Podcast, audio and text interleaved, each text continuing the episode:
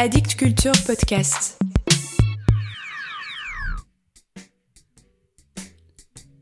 Salut à vous. Vous avez beau être un ours féroce, vous écoutez tout de même mort à la poésie. Mort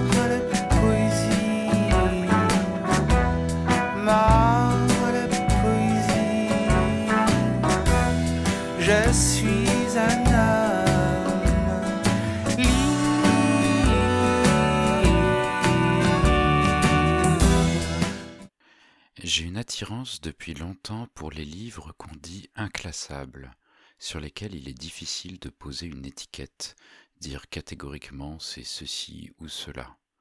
J'ai un penchant pour l'hybridation, le métissage, le mélange des genres. Voici un livre qui est à la fois un recueil de poèmes et un roman. Et dans la catégorie roman, on peut même dire une saga familiale ou, pour les aficionados, une saga nordique. Son autrice est norvégienne, elle est née en 1978 à Granvin, à environ 300 km au nord-ouest d'Oslo, et elle s'appelle Ruth Lillegraven. Elle est romancière, auteure pour enfants et poétesse donc. Le livre dont je vous parle s'intitule La Serpe, à ne pas confondre avec le livre de Philippe Génada, et retrace en presque 150 pages de poèmes l'histoire d'un garçon, Andre, qui hérite de la ferme familiale. Malheureusement, il est frappé d'une maladie qui le cloue au lit, ou au mieux dans un fauteuil. Et ce sont sa femme, Abélone, et ses proches qui vont s'occuper de la ferme. Ce n'est pas daté, mais nous imaginons être au début du XXe siècle. On y lit des légendes familiales, des descriptions de la nature sauvage, du travail à la ferme, et surtout beaucoup d'amour et de tendresse. Un livre très beau, y compris pour qui n'aime pas la poésie. À lire près de la cheminée, ou si vous n'en avez pas, dans un plaid sous la couette. Préparez-vous, l'hiver approche. La traduction est d'Anne-Marie Soulier, c'est sorti chez Lanskin en début d'année, et bien évidemment, je vous le recommande. Je vous en lis un extrait. Mon père est le tueur d'hommes. Est-ce que je t'ai parlé de l'ours féroce? Est-ce que je t'ai parlé du tueur d'hommes? dit papa, toujours couché sur la banquette. Eh bien, l'ours a la force de douze hommes et l'intelligence pour dix. À la Toussaint, il va dans sa tanière. Au milieu de l'hiver, il se retourne, se met à la diète. À l'Annonciation, il sort. Avant de mourir, il prend un tronc d'arbre à plein bras, meurt étouffé. S'il est blessé, il entre dans un étang, avec ses dents s'arrime au fond, la bile d'ours guérit toutes sortes de maladies. Une dent d'ours apaise les maux de dents, mais si l'ours flaire une femme qui attend un enfant, il peut très bien arracher l'enfant du ventre de sa mère, le prendre et le faire sien. C'est pourquoi on cache les femmes enceintes si un ours vient dans une ferme, mais il arrive aussi qu'elles servent d'appât.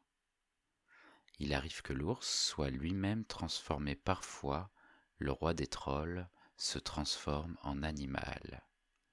Mais le pire, c'est quand un elfe jette un sort à des gens. Le pire, c'est quand un homme devient ours. Ces ours-là, on n'en vient à bout qu'avec des balles d'argent reçues en héritage. Sous sa peau, on trouvera peut-être les boutons du gilet de celui qui fut jadis un homme. Mais le tueur d'hommes, l'ours assassin de 1858, il s'attaquait aux moutons, aux vaches et même aux gens. Ce pauvre Helge Valevik, en revenant de faucher, a rencontré quatre oursons. Il a donné une tape à l'un d'eux par mégarde. L'ours est arrivé. Helge est resté au lit la moitié d'une année, mais s'en est bien sorti. Ce fut pire pour le Jens du ravin. En allant cueillir des noisettes, il a rencontré la bête, et il est mort peu de jours après. Alors commença la grande terreur. Des hommes sont sortis avec des fusils, sans succès. Alors ils ont mis des armes piégées sur le chemin de l'ours.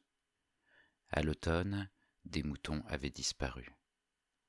Aslog, la jeune sœur d'Odmund, partie à leur recherche dans la forêt, a marché sur la ficelle.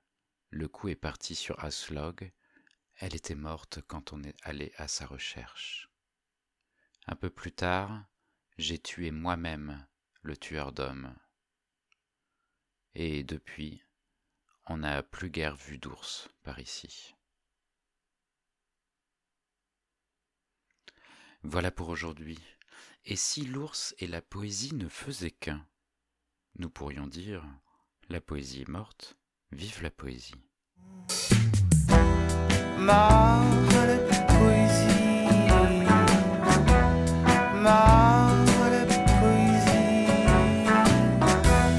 Je suis